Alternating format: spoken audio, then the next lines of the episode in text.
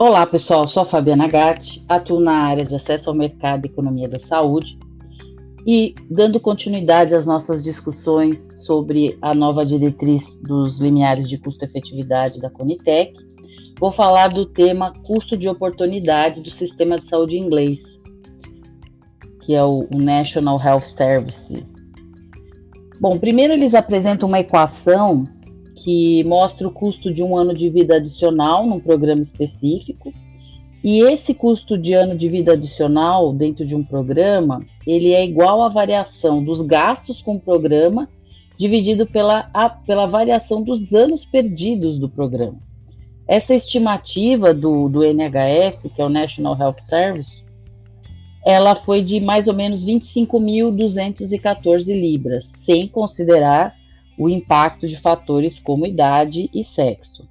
Quando esses fatores eles são adicionados, o valor do custo de um quali seria de 30.270 libras. E ao ajustar os dados, é, considerando os ganhos com a redução do impacto das doenças em termos de incapacidade, que seria o decréscimo de utilidade específico de cada doença, chega a ser uma estimativa de 12.936 libras por quali.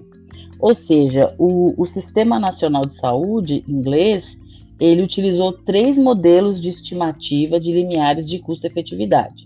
Um, basicamente, utilizando dados de mortalidade, que você tem ali 25.214 libras. O outro, que tem qualidade de vida e mortalidade associados, então aí você tem o limiar de 30.270, e por fim o modelo que coloca mortalidade e morbidade na qualidade de vida, e aí você vai ter 12.936 libras por quali. Foi, na verdade, a primeira tentativa empírica de obtenção de dados é, de custo de oportunidade. Então, o custo de oportunidade ele é entendido como a sigla K, e ele também pode é, ser calculado a partir do valor estatístico de uma vida. O valor estatístico de uma vida ele pode ser obtido através da renda média do indivíduo ao longo da sua vida, ou ainda estimado pela elasticidade de renda per capita do país em análise. E a elasticidade ela seria o tamanho do impacto da variação de um parâmetro, por exemplo, preço sobre outro, por exemplo, consumo. Então, uma baixa elasticidade, ela é um valor sempre menor do que 1.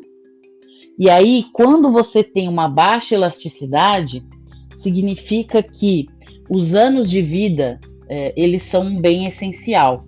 Ou seja, a demanda, ela é pouco afetada pela variação de renda.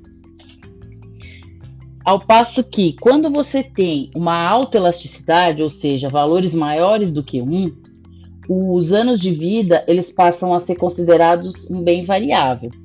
E, esse, e aí o aumento de demanda é, ele vai acompanhar o aumento de renda. Então a redução da demanda vai estar relacionada com cenários de redução de recursos.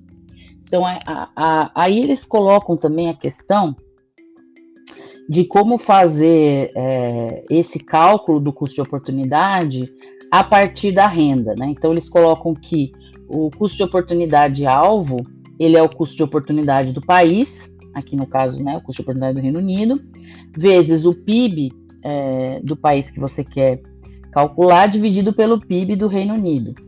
Que, na verdade, né, isso tudo, essa divisão entre o PIB alvo e o PIB do Reino Unido, ela ainda tem uma potência, que é a potência do índice de elasticidade.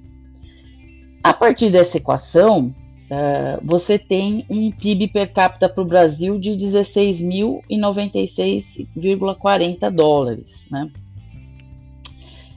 É, o PIB per capita do Reino Unido ele tem o valor de 45.973,57 dólares.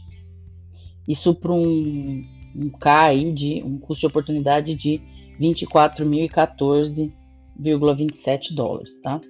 Então, muito bem.